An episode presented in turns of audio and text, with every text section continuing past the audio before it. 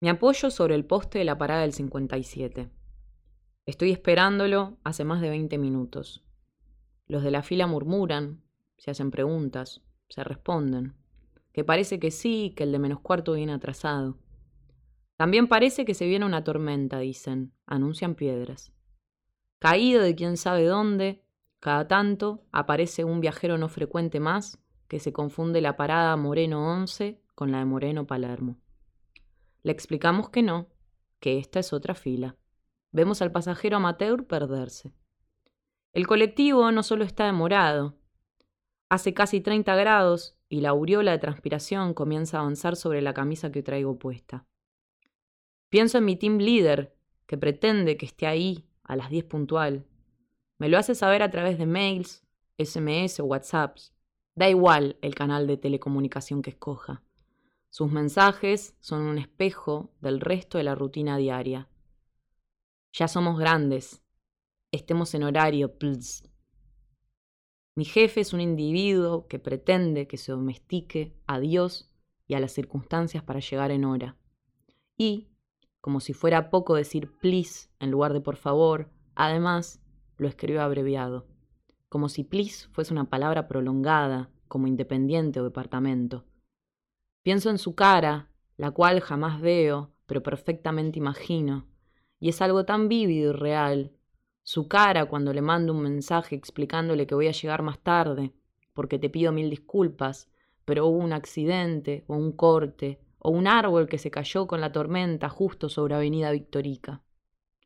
Su cara sin expresión, indefectiblemente respondiendo ok. Temo escribirle. Ese ok equivale a un compendio de mis pesadillas más terroríficas. El solo apretar el icono de WhatsApp ya me hace pensar en él. Me suena el celular, que es como una garrotera mental o un panic attack. Nunca tuve uno, pero supongo que debe sentirse así. Y como nunca tuve uno, puedo decirle panic attack. Todavía puedo. El tiempo no alcanza para pensar que se trata de mi jefe. La situación es atravesada por el saludo de Omar, que esgrime una voz increíblemente similar a la de un guacamayo mientras mastica una empanada de carne. Nos ponemos a charlar y es siempre esa charla liviana, refugio del desconocido que cree no estarse conociendo tanto. Hace tres años que la secuencia es la misma. Llegar, hacer la fila, esperar, ver su rostro nacer entre otras caras, buscar un primer contacto en el día que suponga más calidez que la que encuentro en mi trabajo. Compartimos apenas la clase de intimidad que se teje con el allegado rutinario. Lentamente, Omar y yo nos fuimos volviendo como amigos por carta. Sabemos el uno del otro la cantidad suficiente de datos, de pasado, vida y obra.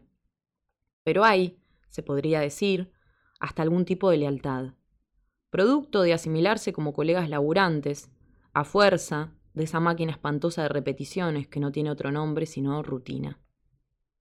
Y en el día de hoy, Omar me vuelve a demostrar ese afecto noble que caracteriza nuestro vínculo. Me invita, por segunda vez, a la fiesta de fin de año del Expreso 57. Antes de que pueda decir que sí o que no, inventando alguna excusa con expectativa de vida, él apela a la insistencia prematura. Dale, Lu, no me arrugues este año de nuevo. Va a andar lindo.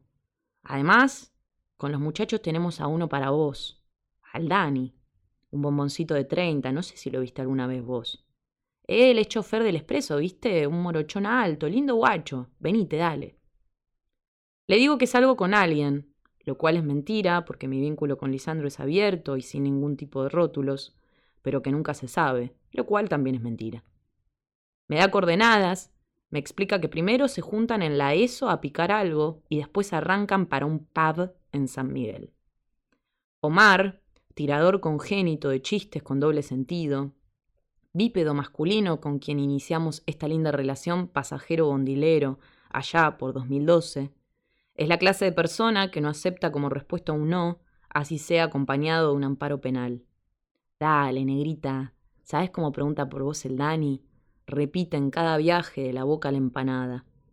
Busca complicidad en Norbert, su pareja laboral, también portador del doble sentido más básico y primitivo, con un gesto entre pequinés tuerto y guiño de ojo, le dice, el año pasado no nos podían sacar. y aclara, con énfasis pornográfico, en la A y la R. Tuve una imagen, una visión.